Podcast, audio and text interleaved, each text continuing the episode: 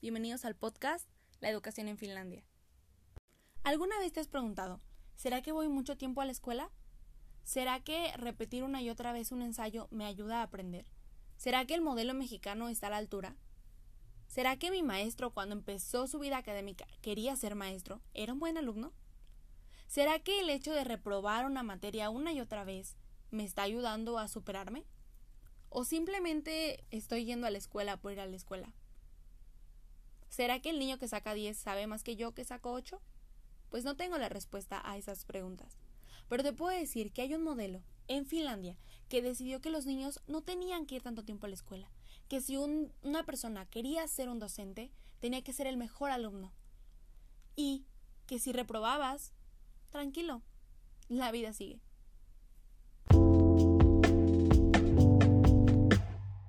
Hay tanto que aprender de Finlandia. Terminando la Segunda Guerra Mundial, en cenizas aprendieron algo.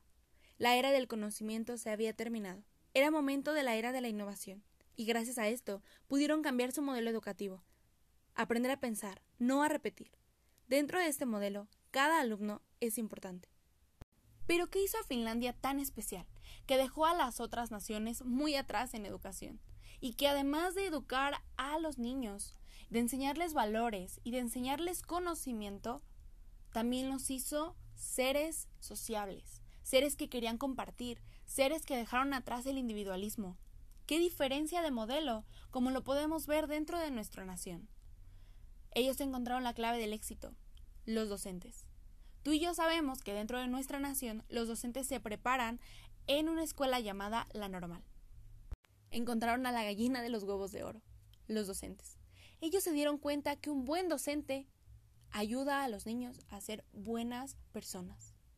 Sí, no solamente buenos estudiantes, también buenas personas. Aquel que quería ser docente tenía que ser seleccionado por las instituciones para convertirse en uno. Y después de graduados, por lo menos cinco años después, las instituciones aún les daban un seguimiento. Buenos pagos, confianza, respeto, eso reciben los docentes. Y claro que en Finlandia la docencia no es como aquí en México. La razón que no te quedaste en una buena institución y te vas a la normal para ser un maestro. Tal vez no está en tu vocación, tal vez no son tus ganas de, pero te dieron una plaza. En México hay mucha corrupción y eso afecta la educación. En Finlandia no existe la corrupción a tal nivel como en México. Y claro que ningún país es perfecto y no intento decirlo. Pero Finlandia decidió que aquel que quisiera ser docente tenía que ser el mejor de los mejores. ¿Aquí en México se selecciona también así? Pues no estoy segura. Y hasta me atrevería a decir que no. La pedagogía en Finlandia decidió que el maestro era un facilitador y el alumno el centro del proceso. Y saben, lo que más me impactó sobre su educación es la confianza que tienen los padres hacia el docente, el cariño y el apoyo es una familia. Aquí en México, ¿cómo tratamos a nuestros docentes? Pues no recuerdo a mi docente como un maestro, apoyo, como parte de mi familia. No. Y bueno, me encantaría seguir hablando sobre los docentes y su importancia, pero la educación en Finlandia es todo un caso y tenemos que continuar. Hay muchos aspectos que no hemos visto. Y uno de ellos, una de las preguntas que planteé al principio fue, ¿Voy mucho tiempo a la escuela? Pues te voy a decir que tú llevamos mucho más tiempo que ellos. Ellos entre más pequeños sean, menos horas van a la escuela. Así es. Además de que ellos empiezan su edad escolar a los 7 años, no como tú y yo que empezamos aproximadamente a los 5 y si fuimos a guardería mucho antes, pues ellos decidieron que ellos tienen que ser niños, disfrutar esa etapa. Y aproximadamente a los 7 años empiezan su edad escolar. Del primer año al sexto año de su edad escolar, tienen un solo profesor.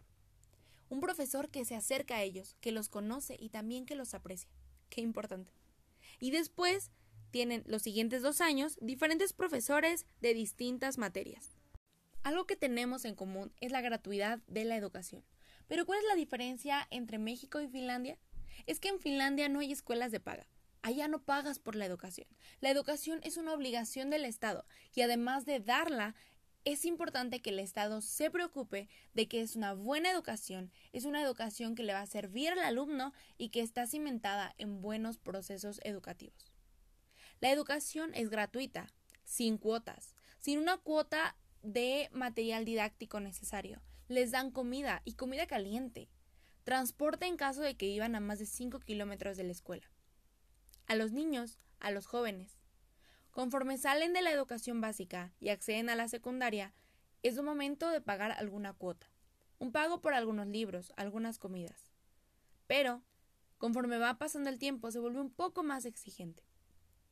Esto no porque crean que entre más grandes más pueden pagar, sino porque quieren que se den cuenta de que tienen que agradecer por lo que están teniendo, porque la educación es gratuita y además de gratuita es muy buena en Finlandia.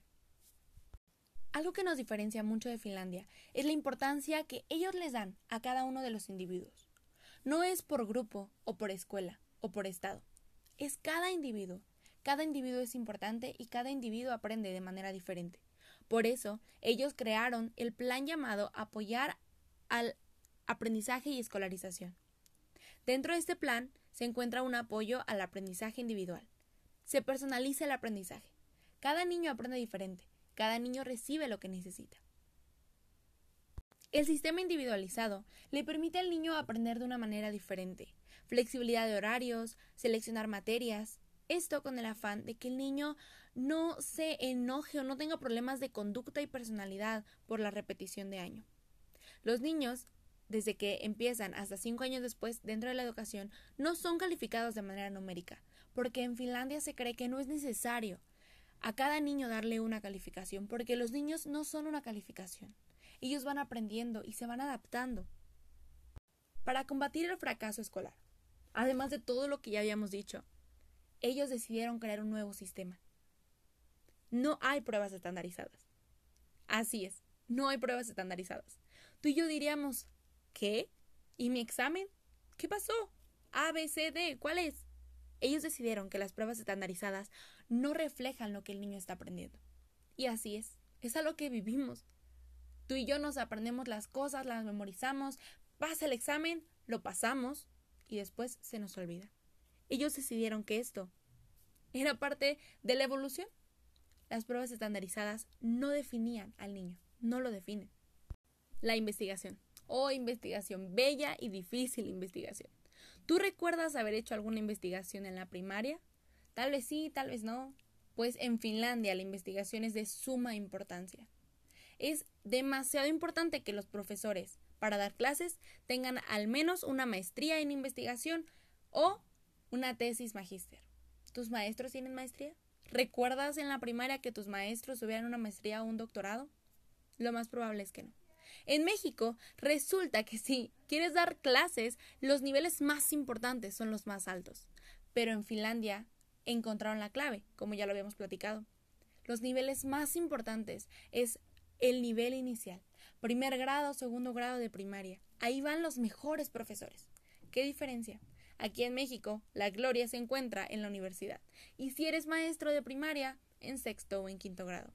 Pero lo que usualmente le dejan a los novatos es primero y segundo grado. Qué triste. Deberíamos de pensar como Finlandia. Deberíamos de adaptar el modelo finlandés. Y la siguiente pregunta que te quiero hacer hoy es, ¿crees que el modelo finlandés pueda entrar en México? Sé que hay muchos temas que no platicamos sobre la educación en Finlandia. Falta mucho. Finlandia es muy grande y lleva años haciendo esto. Pero tú y yo hoy pudimos descubrir algo. Yo te voy a dejar una pregunta Quiero que reflexiones en tu casa, quiero que lo pienses, quiero que lo analices, que uses tu propia vida como ejemplo. Cuando vas a la escuela, ¿realmente estás aprendiendo? En Finlandia, la educación es fundamental. Y la obligación no es ir a la escuela, la obligación es aprender. Nos vemos en el siguiente episodio.